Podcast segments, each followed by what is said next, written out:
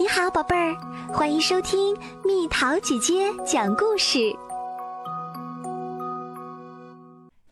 第一次感恩节，上卷毛老师的课很有趣，因为总是有许多好玩的事儿发生。今天会发生什么事儿呢？我们总是猜不到，其实还是可以猜到的，看看他的衣服就知道啦。今天我们要筹备一次庆祝会，再现历史上第一次感恩节的情形。那是生活在美洲的土著居民和新移民们共同举行的一次盛会。我准备了很多吃的东西，我们也准备了很多吃的。卷毛老师写了一份食物清单。弗瑞斯老师，你忘了写南瓜派啦？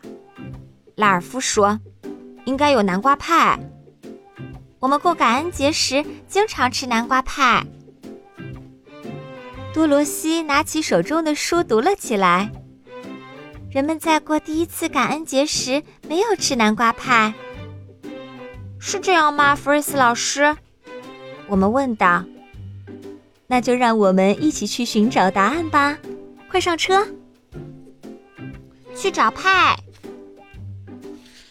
我们刚登上校车，奇妙的事情就发生啦！校车突然升到了空中，然后载着我们一下子回到了从前。现在差不多是四百年前。我就知道会发生一些事情。我们飞到了海洋上方，看见了一艘名叫“五月花号”的船。船上载着新移民。瞧，五月花号正向美洲方向航行。我们为什么不能在美洲等着它呢？我们也加入吧，卷毛老师说。校车立刻变成了五月花号的样子。我不想去，福尔斯老师，我会晕船的。来不及了，阿诺。我们全速前进。这段旅途既漫长又艰苦。终于，我们到达了美洲。土著居民看见了坐船来的新移民，但是他们始终躲在树林里没出来。已经是冬天了。新移民建了一座大房子，而我们有房车。天越来越冷了，我们能把暖气打开吗？这时还没有暖气，不过我们可以多找一些木柴来烧火。整个冬天，新移民都是在饥寒交迫中度过的，食物很少，很多人病倒了，有些人最终没能熬过冬天。冬天太难熬了。我们得让火一直烧着才行。终于，春天来了。一个大胆的土著居民走过来看望新移民，他的名字叫斯光恩图。欢迎你们！你会说英语？你在哪儿学的？新移民开始在这片土地上辛勤劳作。斯光恩图教他们种玉米和打猎的方法，我们也帮了新移民不少忙。斯光恩图知道的事儿可真多啊！把鱼放在小坑里，然后撒上种子，鱼可以让玉米长得更好。但是闻起来可不怎么样。今年冬天我们就有足够的食物啦。没错，不会再挨饿了。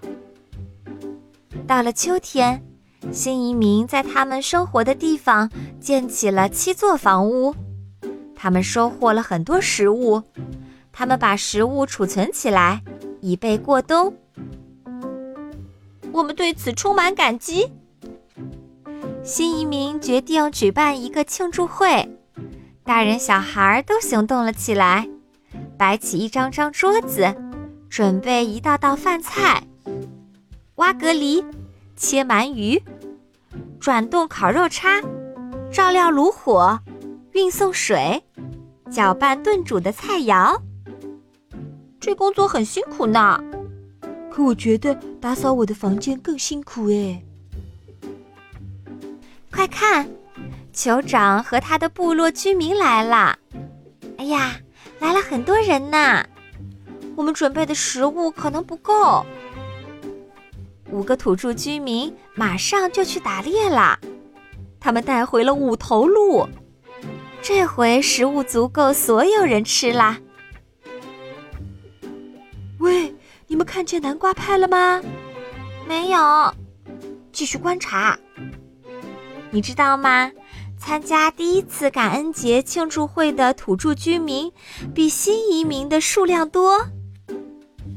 整整三天，大家吃着美味的食物，尽情地玩着各种游戏：捉迷藏、套圈儿、射击、双球投掷。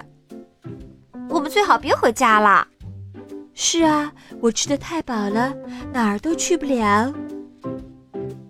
我们看见了正在煮着的南瓜，但是没发现有南瓜派。多罗西说的对，第一次感恩节的确没有南瓜派。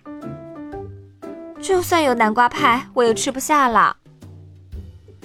卷毛老师说我们该回去了，我们只好跟新朋友们一一告别。该走啦，同学们。校车又变回原来的样子啦。第二天，我们庆祝了属于自己的第一次感恩节。尽管也没有南瓜派，但我们依然充满感激之情。我们要感谢的太多了。是啊，谢天谢地，我们终于回来了。